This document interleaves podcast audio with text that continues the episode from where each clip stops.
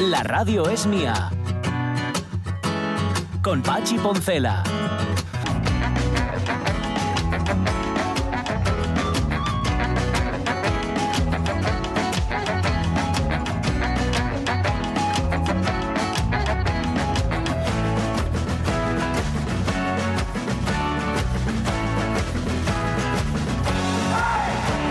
Las 12 y 16 minutos de la mañana, tercera hora de la radio es mía, que ya sabéis que los viernes es frenética, porque tenemos Frenética, tantas cosas que tratar, tantos sitios a los que ir, tantos amigos a los que recibir, tantos corresponsales aquí y allá, que yo ahora mismo me falta el aire. mira. Tantas las cervezas que bebí que perdí todo el respeto a la legión. Bueno, eso decía- puede ser, lo que pasa es que estamos a viernes, pero el sábado por lo menos, o viernes por la No, noche. eso, algo así, eso lo decía, lo decía Rosendo.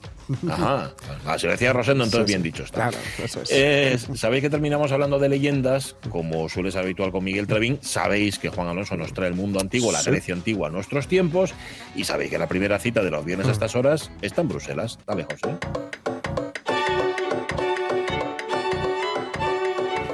Allí en Bruselas está nuestro corresponsal, el corresponsal comunitario de la radio mía, que es Mario Bango. Mario, ¿cómo estás? Buenos días. Hola, buenos días a Buenos todos. días. Buenos, Un buenos días. con nosotros.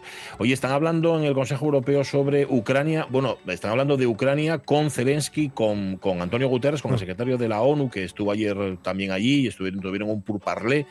¿Han llegado a alguna conclusión que no sepamos ya, Mario? No, eh, No. eh, no, nada especial que todo lo que hablaron, que debió ser bastante, porque Ujú. estuvieron ayer todo el día reunidos. Eh, eh, lo que han decidido, es- habían decidido ya esta semana, 18 países se pusieron de acuerdo para hacer compras conjuntas de armamento Ajá. y de munición. Eh, ya se habían puesto de acuerdo y el Consejo lo único que ha dicho es que, que bien, que eso está perfecto. Entre esos 18 países está España y, eh, en fin, eh, insistieron en que, en que Rusia debe retirarse de donde está y que no hay solución con la propuesta que han hecho rusos y chinos y que, bueno, hay que buscar soluciones alternativas. Es verdad que eh, a última hora de la tarde de ayer, Pedro Sánchez informó al Consejo de que él iba a ir la semana próxima a Pekín, invitado por Xi Jinping para una visita bilateral, pero que claro, que van a aprovechar para tratar eh, temas europeos Mm. sin ninguna duda, ¿no? Desde que empezó la guerra solo ha estado en Pekín el presidente alemán y ahora el segundo que va sería Sánchez esta semana. Es, es, un, es un tema extremadamente delicado porque está en una Sí. situación ahora la, la negociación entre Estados Unidos, China, Rusia, Ucrania, la Unión Europea, está en un momento Mm. eh, muy difícil, ¿no? Eh, bueno, siempre fue complicado, pero quiero decir, luego. ahora, Sí. sí, hay una situación ahí con la propuesta china en la que los europeos no la quieren apoyar porque Estados Unidos está, está apretando mucho, Claro. pero los europeos tampoco quieren romper la cuerda con China. Porque, bueno, por- porque esto es un, es un juego de equilibrios, ¿no? La claro, política internacional es un juego de equilibrios muy complejo, nada fácil de explicar en el día a día a los ciudadanos, pero que ellos tienen que pisar con mucho cuidado en ese terreno porque, porque bueno, se juega mucho, ¿no? Pues sí. Oye, hablemos de, de quienes sufren directamente las consecuencias de la guerra, las víctimas de la guerra. Ahí también existe una colaboración europea, por ejemplo, de los hospitales europeos, entre ellos los españoles, ¿no? Sí, eh, eh, hay un cálculo, ha hecho esta semana la Comisión Europea un cálculo de los eh, ciudadanos y, supongo que militares también eh, ucranianos que han sido trasladados desde su país a hospitales europeos y ya van más de 2.000. Entre ellos eh, van- eh, se han dirigido a 20 países, entre ellos España. O sea que en España, en algunos hospitales españoles, que no dicen cuáles, hay pues personas que sufrieron heridas durante la guerra, son heridos de la guerra. En fin, no parece que vayan a llegar a ninguna conclusión, porque como tú nos dices, Mario, esto es muy delicado, muy delicado, el equilibrio es muy precario. En fin, eh, estaremos pendientes. Hoy están, Mm. hoy sí, no, Siguen en ello hoy. eh, hoy por Mm. la mañana están reunidos otra vez y Sí. eh, sigue el consejo y están reunidos con Christine Lagarde y con el jefe del Eurogrupo, Mm. que es Pa- Pascal Donoe, que es un, un irlandés, y están tratando eh, aunque no va a haber ninguna, ninguna comunicación realmente especial, harán una frase que vale para todo, eh, están tratando del tema de, la, de, los bancos que quebraron, el Silicon Valley en Estados Unidos y el, Credit Suisse en Suiza, están tratando eh, el tema bancario que es muy delicado. Ayer ya mandaron un mensaje que es que hay que profundizar en el mercado de capitales único, es decir, que haya menos barreras para la circulación de capitales dentro de Europa. Esto lo vienen reclamando desde la crisis de 2008 y no lo consiguen. ¿eh? Eh, y eh, hoy, están, hoy están reunidos allí. Cuando están reunidos así tantas horas y no hay, digamos, una conclusión, no hay un tema que, sobre, que, vaya a, darse como comunicado final, dar por supuesto que, están trabajando a fondo sobre temas importantes para todos nosotros, porque la banca es muy importante. Ellos ayer dijeron, y es cierto, y los diplomáticos lo vienen repitiendo, que la banca se, basa en la confianza. Como sabéis, si vamos todos mañana a sacar el dinero del banco, esto se quiebra inmediatamente. ¿eh? Es, la confianza la que, y hoy están insistiendo mucho, pero, pero es un tema que les preocupa muchísimo porque abrir otra crisis bancaria ahora, con todo lo que lleva pasado de pandemia, de la guerra, de no sé qué, pues nos meteríamos en un lío muy, muy claro, Una crisis económica y una crisis de confianza, que no sé cuál, de las dos sería peor. Por cierto, esta que luego. Semana, esta semana estuvieron aquí en Bruselas, eh, bueno, Lagarde está hoy también, pero estuvo esta semana en el Parlamento Europeo porque el Parlamento reacciona muy rápido y reclamó a Christine Lagarde y a José Manuel Campa, que como sabéis es economista asturiano y presidente de la Autoridad Bancaria Europea, que tiene la sede en París, pues estuvieron en el Parlamento explicando un poco la situación de los bancos europeos, que los que ellos controlan, claro, ellos solo pueden hablar de los 27 países, y bueno, pues eh, fueron bastante tranquilizadores en general, ¿eh? los dos. Eh, fueron muy largas las comparecencias, les hicieron muchísimas preguntas y, y, salieron, pues, en fin, la conclusión eh, Europa resiste mejor que mm. Suiza, que Suiza y que Estados Unidos esta, esta situación. Llevan 15 días en modo tranquilos, tranquilos. Sí, claro, justamente para que no para que no se desate el pánico. Una histeria, un pánico colectivo. esa es la clave de la historia. Bueno, mm, hay una propuesta de la Comisión. Vamos a hablar de algo muy, muy, muy cercano, este como es la, mm. la publicidad y eh, la publicidad por una parte y la obsolescencia programada por otra. Y una cosa que yo desconocía, que es el greenwashing, esto lo vamos a contar enseguida qué es. Parece ser que la, la comisión quiere endurecer las normas de la publicidad, entre otras cosas, ¿no? Bueno, sí, el, el, el greenwashing, ese que yo también es una palabra, es, es, el lavado de imagen, ¿no? Diríamos en español. Ah, vale. Sí, Cara, lo llaman todo en inglés, chicos. Ya, ya, ya. Mira que lavado verde. Sí, mira qué verde soy, mientras por debajo sigo con prácticas contaminantes, pero esto no te lo enseño. Vale, vale, Esto de poner una etiqueta eco, por ejemplo, las cosas, ¿no? vale, vale. Ecohumo. Ecohumo. Lo explicáis mucho mejor que yo. Efectivamente. Bueno, lo que quiere poner, tiene poner ah. límites la Unión Europea a esto que llamáis el ecohumo, ah, el ecoblanqueo, el marketing y la publicidad engañosas, que porque dicen eh, este producto es eco y luego solo lleva el 1% de eco ¿eh? y el 99% restante es como siempre. Bueno, entonces quieren poner ahí límites y controles que no, se, que no den gato por liebre, diríamos en español, ¿no? Sí. Eh, que, que, lo que se dice en la etiqueta tiene que ser verdad y que no se puede decir que una cosa es seco cuando solo lleva el 5% de claro, ¿eh? Por lo tanto, Está muy bien. Ahí, ahí, fueron bastante contundentes, como sabéis, eh, siempre lo repetimos, pero que para que, para que todos nosotros lo entendamos bien, esto es una propuesta de la Comisión que Consejo y Parlamento tienen que debatir y aprobar en los próximos meses. Que va un poco en esa línea de como si te venden naranjas y te dicen con vitamina C, pues de toda la vida. Como siempre.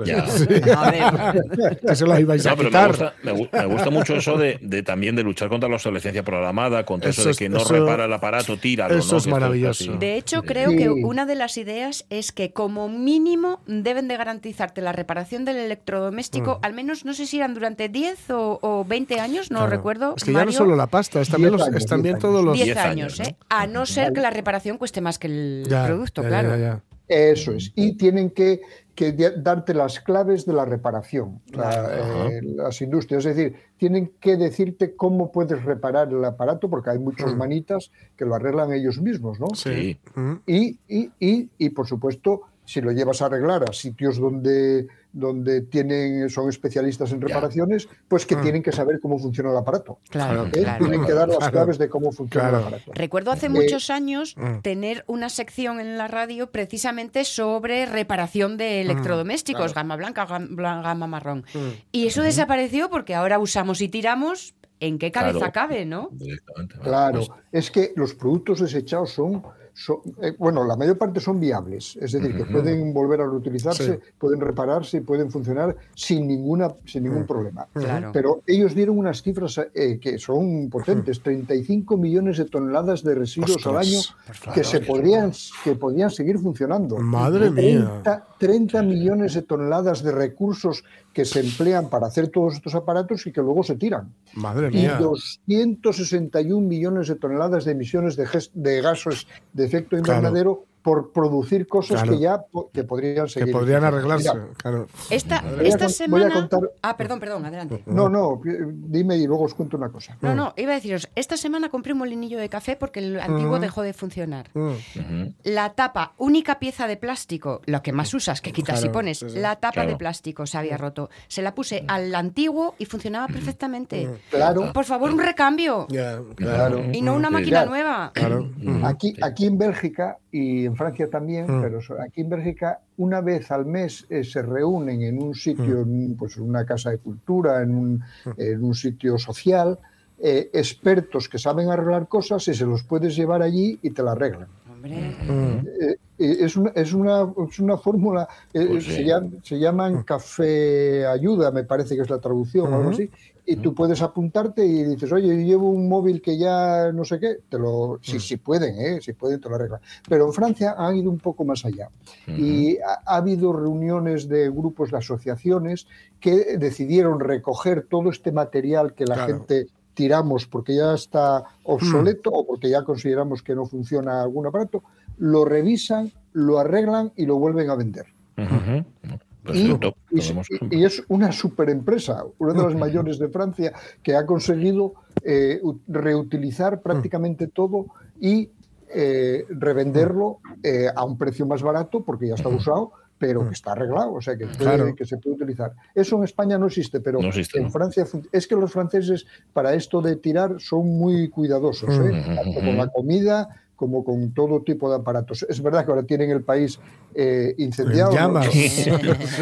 pero lo reparan y ya está. Claro. a ver cómo lo arreglan. Ayer, ayer los periodistas aquí, os, los, los mm. periodistas en, en Bruselas solo preguntaban a qué hora había llegado Macron porque hmm. tenía el país incendiado. Vino, vino más tarde hmm. y luego se reunió mucho rato con Meloni, porque ya sabe, con la hmm. eh, eh, primera ministra italiana, porque tiene muchas diferencias sobre muchas materias y tuvo un aparte bastante largo con ella. pero, pero tiene el país. Eh, ayer yo, por cierto, estuve escuchando. la verdad es que Francia es un país mm, mm, diferente a España para estos temas y creo que ya lo comentamos aquí alguna vez. Pero mira, Ayer el telediario de la, de la cadena pública, que es la 2, eh, acabó a las ocho y media o por ahí, y desde las ocho y media hasta las once de la noche estuvieron debatiendo en directo, primero políticos de todos los espectros, eh, desde el Frente Nacional hasta la extrema izquierda, primero los políticos, seis políticos,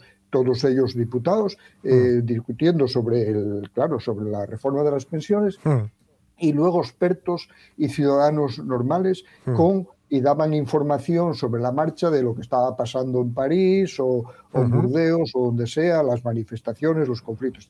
es, es un periodismo que eh, es muy muy hmm. actual y que debaten todo, ¿eh? debaten todo de arriba abajo en directo y en público. En España no se debate tanto. No, hay, hay, una foto de estos disturbios que han ocurrido, bueno, de estos, los incendios de París, que yo creo que va a ganar, va a ganar algo cuando, cuando acabe el año, porque eh, se ve, están en un restaurante y se ven, están, como están comiendo y uno está incluso eh, alargando la mano para coger como el servilletero y tal, y fuera, mm. literalmente ardiendo. Mm. Y dice, si está ardiendo, ardiendo, pero hay que comer.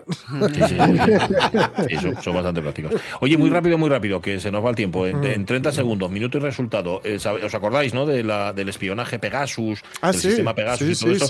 Tuvimos a 10 eurodiputados en comisión por aquí por España investigando. ¿A qué conclusiones llegaron? Eh, bueno, eh, el, presidente, vamos, el responsable del grupo era un, uno del Partido Popular Europeo eh, holandés, mm. y bueno, dijo una frase que, que, bueno, que, en España es importante. Dijo que en España la justicia funciona bien. Mm. ¿eh? y que por lo tanto eh, no hay nada que discutir sobre el funcionamiento, es decir, que España es un país libre donde los poderes están claramente mm. separados, que, que, no siempre se dice dentro de España lo mismo. Y dijo también o dio a entender que posiblemente el famoso Pegasus estaba eh, vinculado con Marruecos. Ah, ah. pues vaya. Vale, a entender, ¿eh? No dijo. Sí, sí, sí. Bueno, supongo lo que sospechábamos.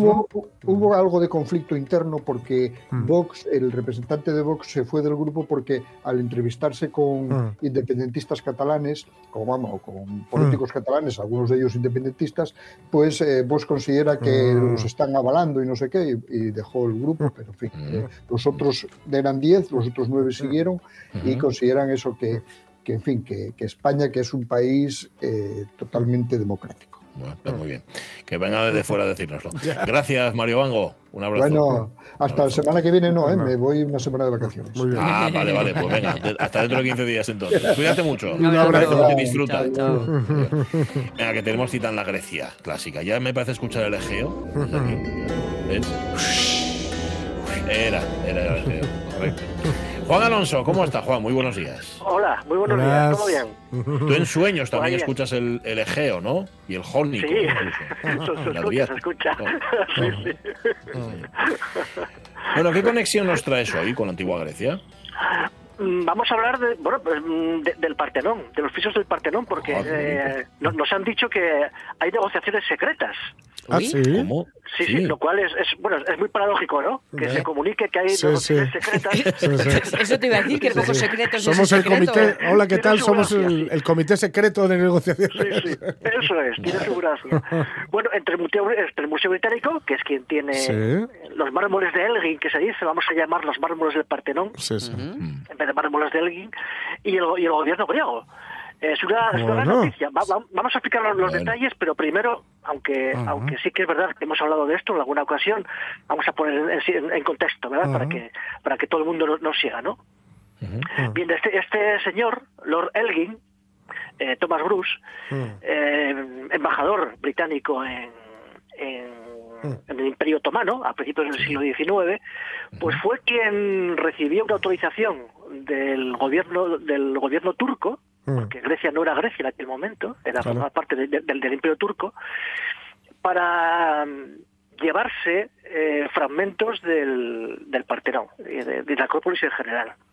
Era una autorización, firman, eh, bastante vaga. Él siempre, él siempre entregaba una especie de traducción muy tosca en mm. italiano o sea que nunca estuvo muy claro, muy bien. Y lo, y lo que lo que se decía era también muy muy ambiguo, es decir, no eh, él se lo tomó de pie de la letra eh, al parecer le, le, habían permitido llevarse algunos fragmentos que estaban tirados por el suelo, estatuas, pero lo que hizo fue sencillamente, eh, visto la pasividad del, de, los turcos, que pasaban absolutamente de esto, no les interesaba absolutamente nada lo que ocurría en el Partenón, visto lo visto, pues nada, llevó por allá un montón de trabajadores y lo que hizo fue arrancar arrancar, directamente arrancar Los, los, frisos del, del, Partenón.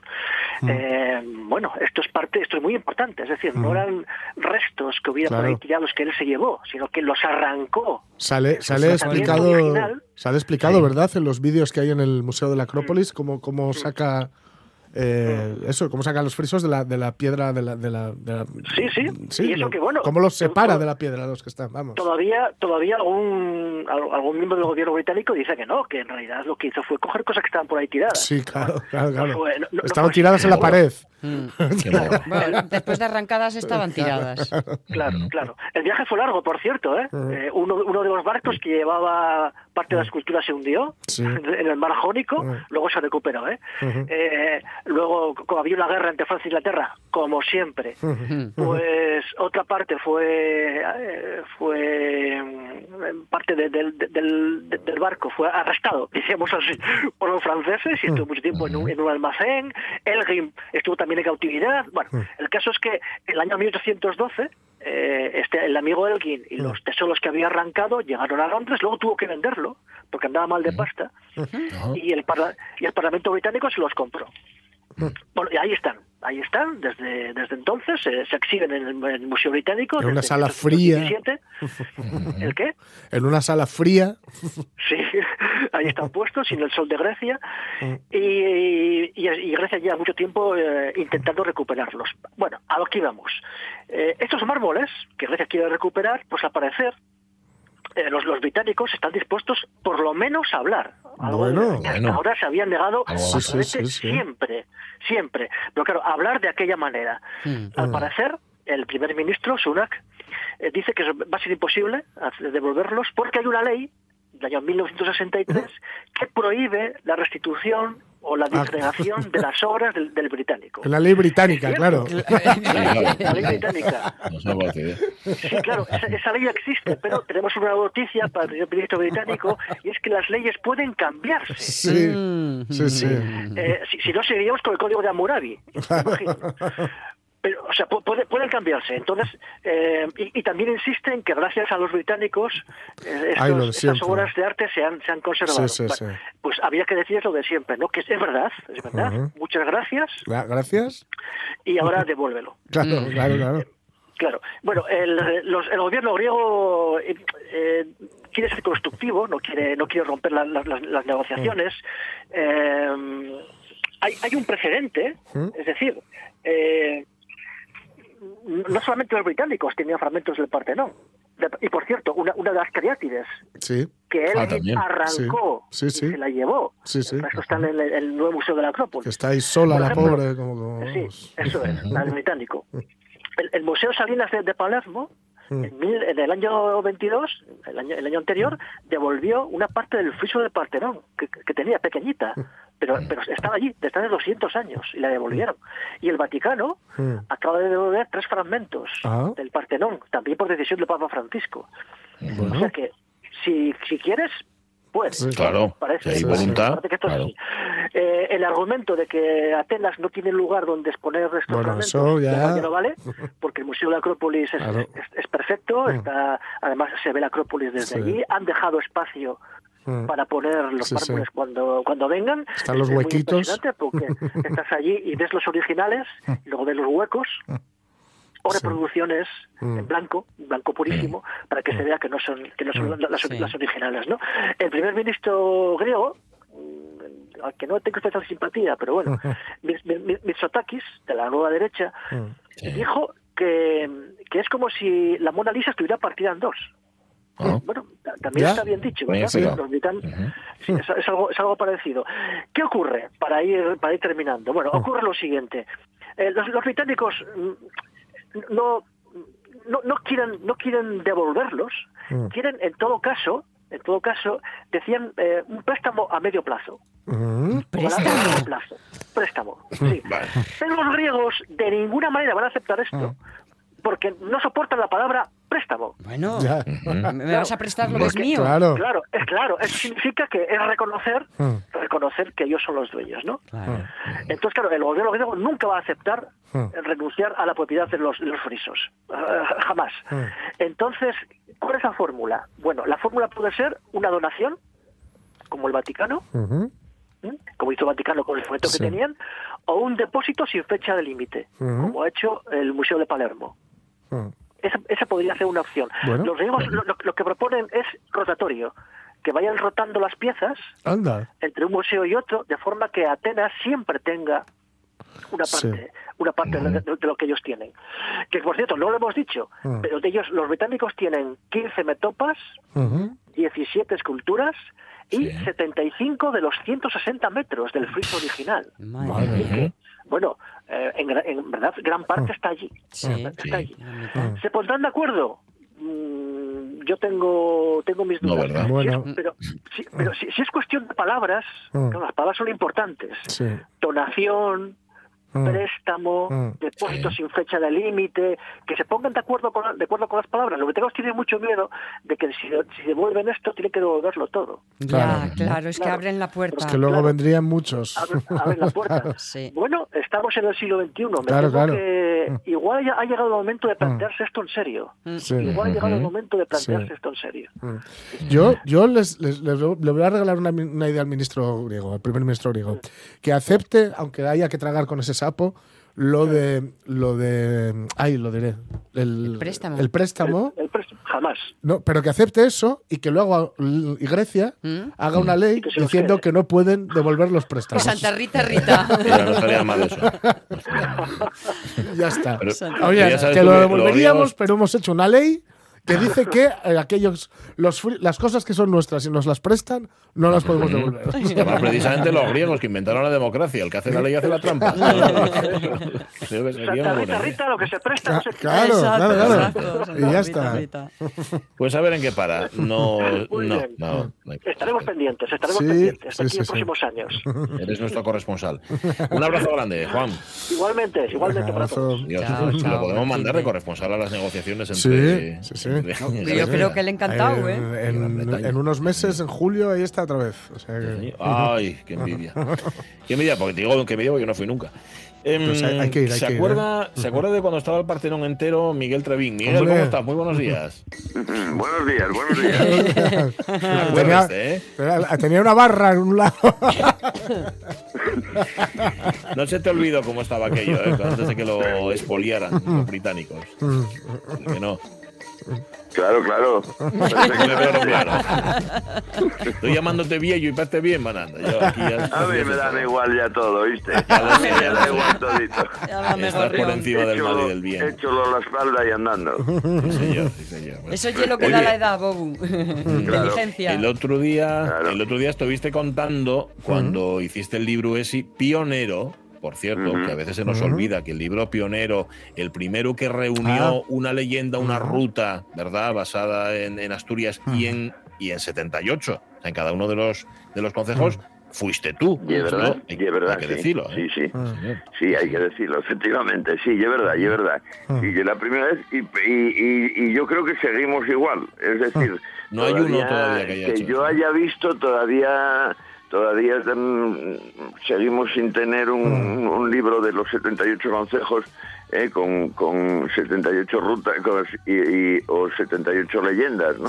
Pero bueno, eh, en, ese momento eh, era lo que os explicaba el otro día, en ese momento mm, salió casi de una necesidad, ¿no?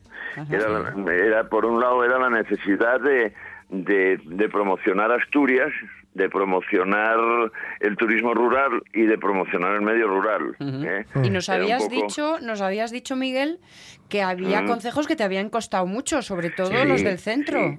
Sí. efectivamente, sí, sí, sí, sí, eh, sí, no lo esperaba tampoco, ¿eh? No, eh, claro, a mí me cogió muy de sorpresa, de hecho, eh, dime.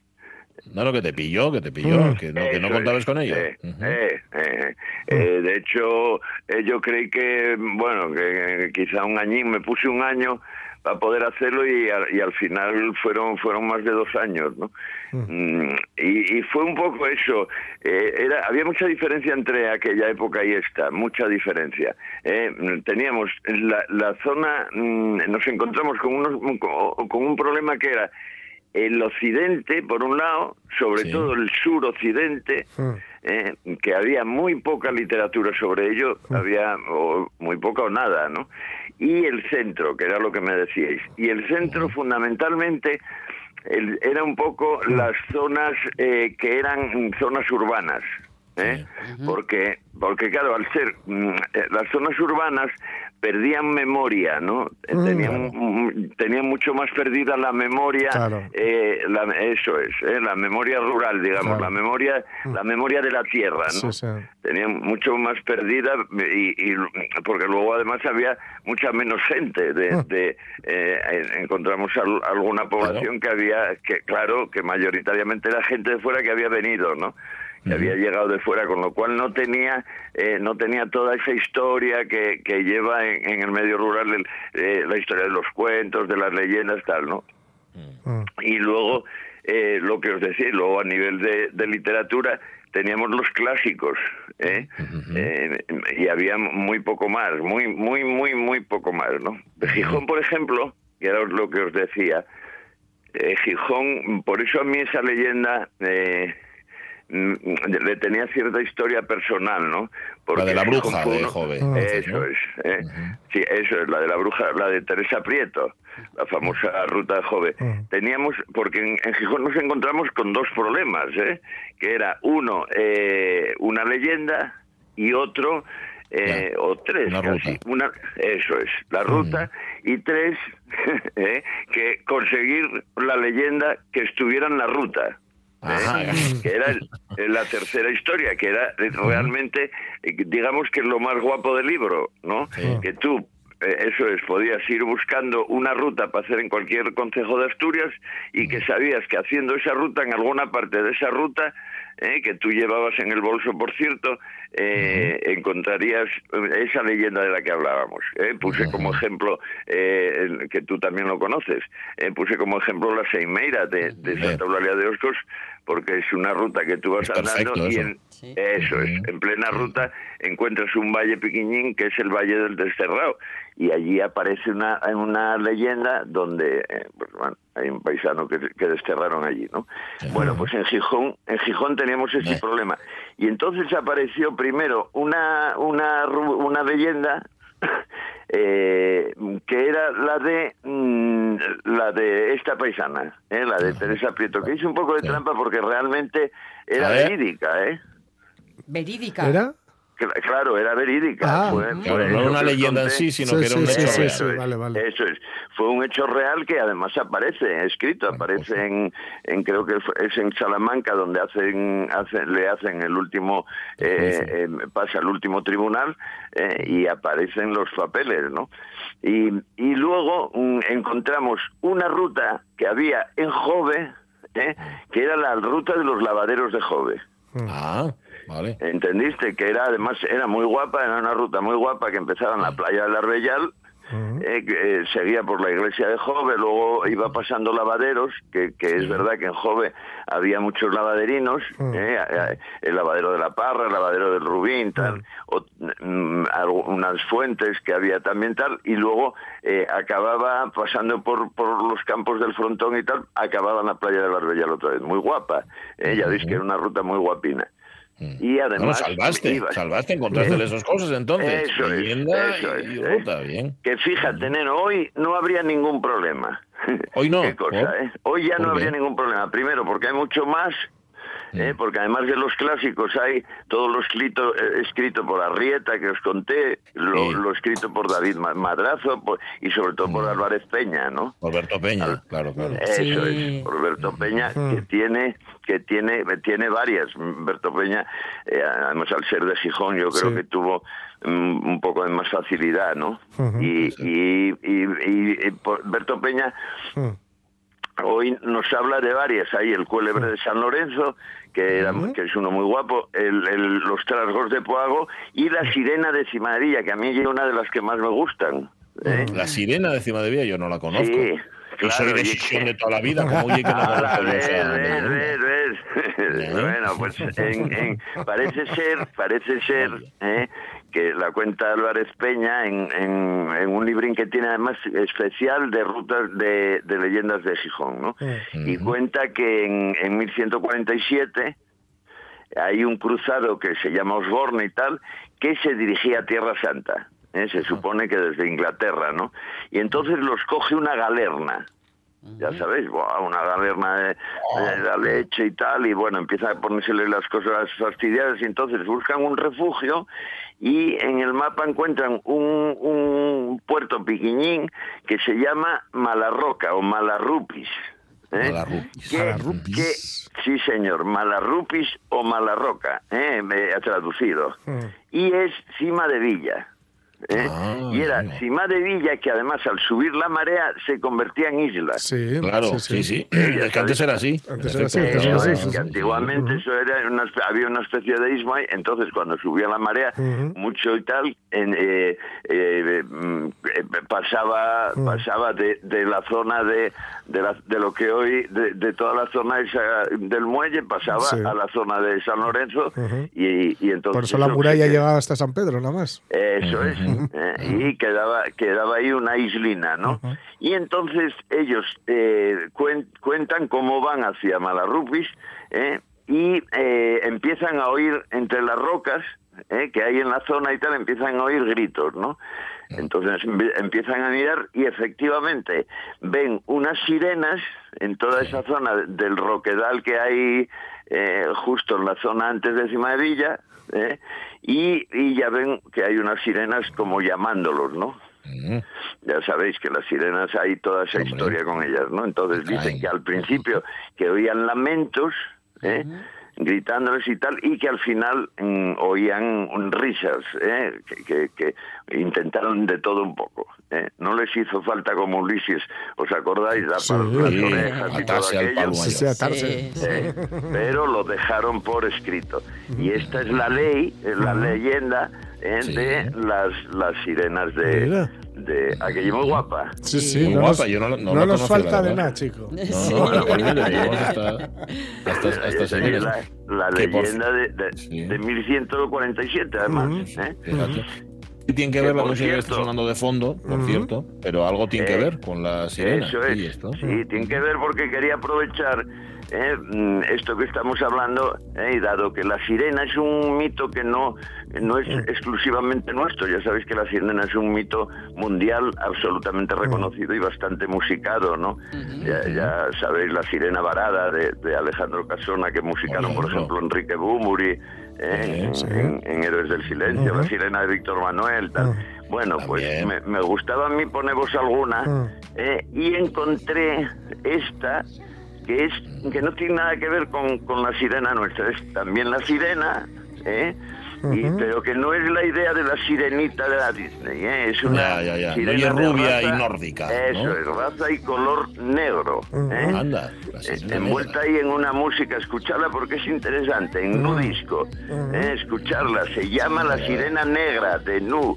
¿Eh? en un álbum en un álbum de Buda Bar Beach de Ibiza. O sea que estoy en música de lounge, de esa que le dicen. Eso es, es un disco, una especie de fusión del Deep House, ¿eh? que, dicen que es la, la, música dance del, del 21. Sí, sí, sí. sí. Mola mucho la poniendo música house en, en las radios mías para hablar de sirenes. Toma ya. Ahí lo tenéis, ¿eh? a mí pues Hay que ser sauce y no roble, Miguel, sí señor. Sí, señor. Oiréis algo de, de bacaladete y todo. Sí, sí, sí. Sube un poco ahí, sube claro, un poco ahí. de sirenas tenía que ver bacalao. Sí.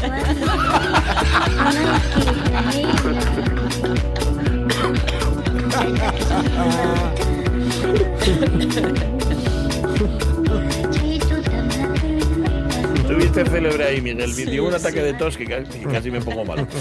Claro, sirena, bacalao, ¿no? Tiene todo el sentido claro, marítimo, todo. No, claro. Y este movimiento para hacer pil pil es maravilloso. Súbela, súbela. tú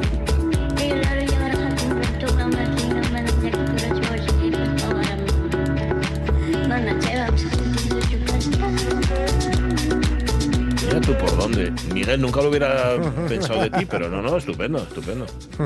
Ya sabes que Ibiza, a, Ibiza, a Ibiza nunca fuiste, ¿no? De vacaciones ni nada. ¿o? No, sí? te lo ¿eh? juro, no. Fui, fui, eh, no, eh, eh, fui a Ibiza, pero fui con Abelino y no ah. No, ah. no llegamos. Llegasteis hasta la mar. Venga, pero si, pero si una isla. En Mallorca, en otra isla. Confundimos la isla. No pasa Era otra época, era otra época. Era otra Era vez. otro andar. Madre mía. Oye, otro de los sitios donde tuviste más problemas fue que hablabas tú de zona urbana tal y en, en Avilés, que además Avilés tiene otra característica, Claro, que lo que y el claro. núcleo urbano de. Avilés y tan, Claro. no, no tiene por dónde crecer, que tienes que ir a otro concejo a buscar casi de Claro, claro, claro. El problema de Avilés, fíjate, no, tampoco lo esperaba, Mm. tampoco lo esperaba. Y, y, claro, de repente no encontrábamos na- absolutamente nada. Y Mm. claro, mirando el mapa, digo, claro, que, que pobre. Si es que Avilés mm, es urbano y es que Mm. el concejo de Avilés es lo que tú estás contando ahora. El concejo de Avilés es Avilés, es la ciudad de Avilés casi. Qué casi pequeño es. exclusivamente. Eh, como concejo es muy pequeñín, ¿no? y, en- y además, la- eh, ahí sí que la memoria, eso que os contaba de la memoria perdida en Avilés era total, porque daros cuenta que Avilés es una ciudad donde donde el, el, el 90% de gente casi vino de fuera, ¿no? De aluvión. Lo digo ahora, eh, ahora ya será casi todo el mundo de Avilés. Pero, pero padres, abuelos, en Sidesa, por ejemplo, trajo todo, todo, todo, to- casi todo la- el mundo, ¿no? Sí, sí, sí, sí. Llegó a, llegó a Vilesa primero a montar, a montar en Sidesa y luego ya a trabajar, ¿no? Tenemos a Charito ahí, o sea que Charito un es- saludo. es un buen ejemplo, ¿no? Charito viene de fuera, eh, o sea que, que es, un, es un ejemplo. Bueno, y, y claro, nos encontramos mm, con un problema que además ahí sí que casi no tuvimos solución. ¿eh? Encontré dos. Mm, Fíjate, Dos primero la ruta, hicimos una ruta del conjunto, del conjunto histórico-artístico, ¿eh? Punto. Porque lle muy guapo, era una ruta pequeñina y además tenía fuerza, ¿no? Porque era el casco antiguo, ya sabéis, la Plaza de España, Sí. eh, la Capilla de los Alas y luego, sobre todo, la, la iglesia de San Nicolás de Bari, eh, que es una iglesia así como con mucha fuerza y con una especie de fantasmas y espíritus que salen de, de, de las esculturas funerarias, ¿no? Que hay en, en San Nicolás de Bari, muy guapo, ¿no? Luego la, la calle Galeana y el Parque de Ferrera con, con todas las habladurías que había sobre Sí. los amos, los, los amos del Palacio de Ferrera, ¿no? Que hoy es un hotel, ya sabéis, ¿no? Y entonces ahí mm, hicimos eso y tuve que utilizar una leyenda que cogiera un poco todo el núcleo, ¿eh? o todo el concejo, que era la leyenda toponímica de, de Avilés. ¿eh? Que era, que bueno, yo lo cuento siempre porque me parece graciosa, ¿eh? Eh, Sí, la la leyenda verdad que, a ver, como, como desde el punto de vista etimológico, yo no se igual sostiene, pero igual hay fallas ahí, Sí, ¿no? sí, me parece graciosa, sí. Es- ya sabéis que es, es la de que Pelayo... Bueno, hay, hay dos versiones, ¿eh? así más tal, más reconocidas. Hay muchas, ¿eh? porque a mí todo el mundo ahora me cuenta, ah, sí, tal. Bueno, pero así más reconocidas. La primera es que Pelayo, Pelayo cuando va hacia Covadonga y tal, mm, para, para ahí, intenta que la tribu asentada en la ría de Avilés se uniera a él, ¿no? Pues, oye, voy a luchar contra los moros, tal. Y dice, ay, no, no, mira, este día nos viene Que nos muy viene mal. mal. ¿eh? Uf, uf, uf, uy, qué mal. mañana, mira, mañana, mañana. Y se oye como de gila. Sí, sí. Eh, eh, Es el enemigo. Y entonces, Sí. y entonces Pelayo enfadóse y Aviles, Aviles, ¿no? Ah, bien. Ay, Dios. Eh, eh, eh, bueno, esa era la más floja, ¿no? Y luego, Sí, un poco.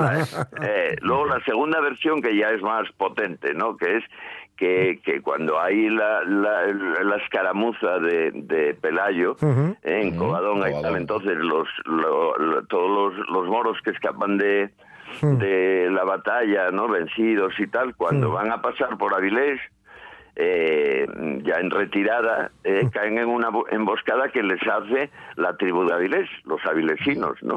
Ah. Y entonces, venga, luchan con ellos y entonces nada, los, ca- los agarran y, y los de Avilés, que, que eran, parece ser que de aquella eran muy brutos, acabaron tirándolos a la ría directamente, Ah. ¡pumba! Y entonces mm, eh, ellos de- gritaban desde la ría, decían, ¡ah, viles, ah, viles, viles!